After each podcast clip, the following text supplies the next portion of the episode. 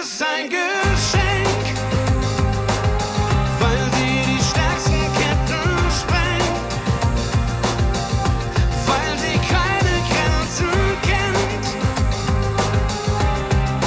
Liebe ist ein Geschenk, Liebe ist ein Geschenk. Mein Abend bei Radio Regenbogen. Jetzt Musik von hier. Und das ist heute Laith Eldin aus Karlsruhe, deutscher Popsänger und Musikproduzent. Erzähl mal, wie sieht's denn gerade bei dir aus? Also, ich meine, du kannst natürlich auch keine großen Konzerte spielen. Ähm, ich habe aber gesehen, du warst auch bei dem ein oder anderen Autokino mit dabei. Wie war das denn so für dich? Also so die Atmosphäre ist ja alles sehr, sehr ungewohnt. Das war alles dabei, von ganz seltsam bis äh, eigentlich sehr cool. Und das alles in zwei Konzerten. Wir haben eins gespielt, wo das Publikum nichts durfte, in Anführungsstrichen. Und wir haben eins gespielt, wo die eigentlich alles durften unter Beobachtung, in Anführungsstrichen. Also mit Mundschutz auch ein bisschen raus und so. Und das war schon, das war emotional schon viel näher an einem Konzert. Ähm, aber die Variante, man darf nur Licht hupen, ist, die ist schon sehr befremdlich. Und ich bin froh um die Tatsache, dass unser Sound sehr gut war. Offensichtlich, weil wir viel schönes Feedback bekommen haben, was ich natürlich großartig finde. Auch, dass unser Apparat in sich funktioniert. Aber seltsam ist, war das schon. Ja. Kann ich verstehen. So, aber äh, du bist jetzt nicht ohne Grund bei uns. Du hast was Neues draußen und zwar dein Album Kein Tag umsonst. Sag was dazu.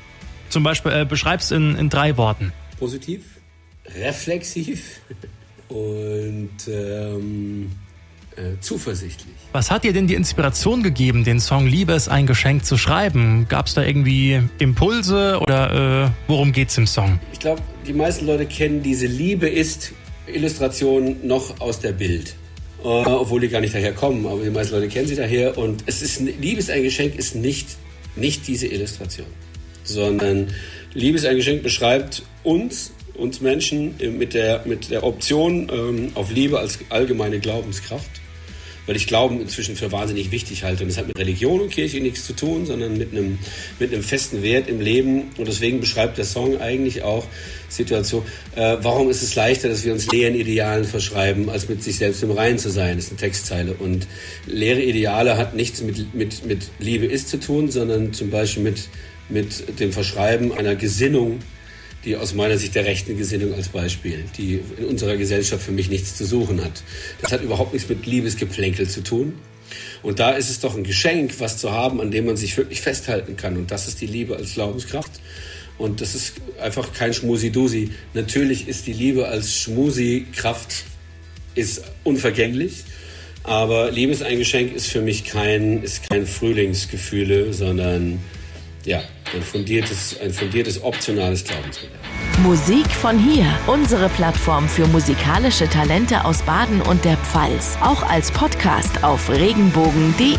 Radio Regenbogen. Wir sind von hier.